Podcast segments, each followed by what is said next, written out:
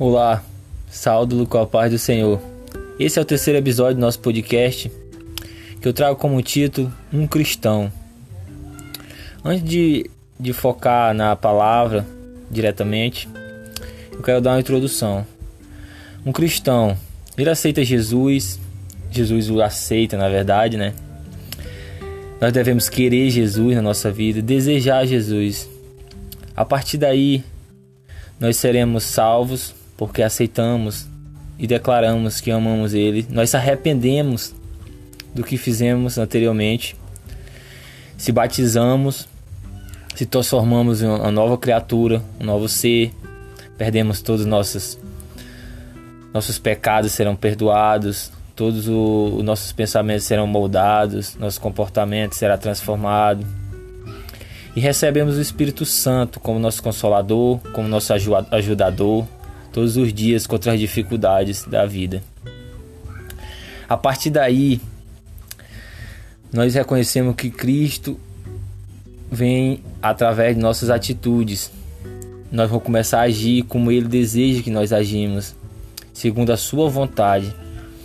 Então, aqui entra a palavra que eu quero trazer. A partir do momento que você recebe o Espírito Santo de Deus, depois de passar por várias etapas de transformação da sua vida, como um cristão, você recebe o Espírito Santo.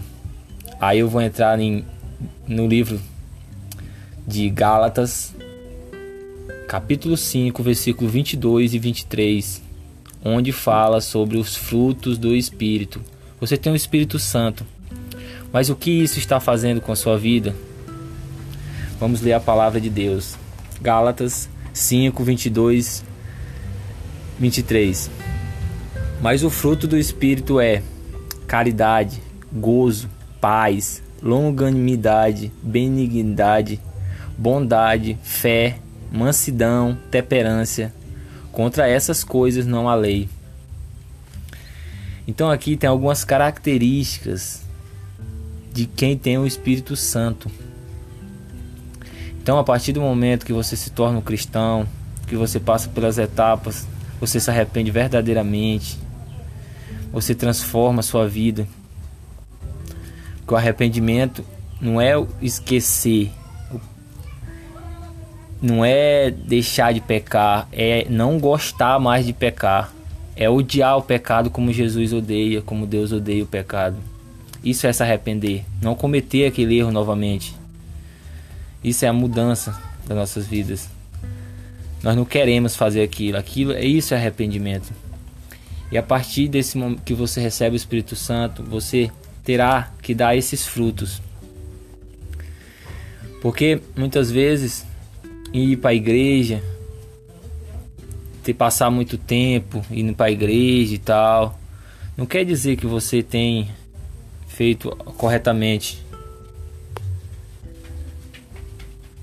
e dado frutos, como está escrito na palavra de Deus. É muito importante estar em união com os irmãos, em comunhão, para que um ajude o outro. Mas nós temos que praticar a palavra no dia a dia. Não adianta ouvir e não praticar.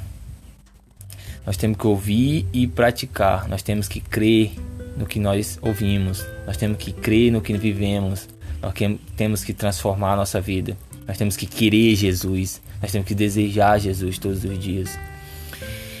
E essa, essa transformação acontece no íntimo, não acontece para as pessoas verem, não acontece na igreja, não acontece no mundo, acontece entre você e Deus.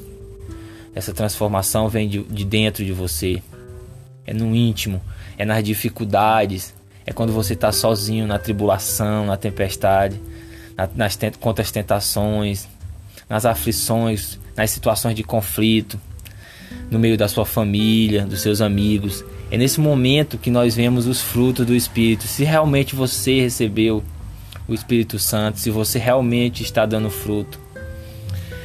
E no mundo nós somos cristãos de verdade. No mundo que nós mostramos para as outras pessoas, não é a aparência, mas sim o que nós damos, o fruto que nós damos, que as pessoas vão ver a transformação nas nossas vidas.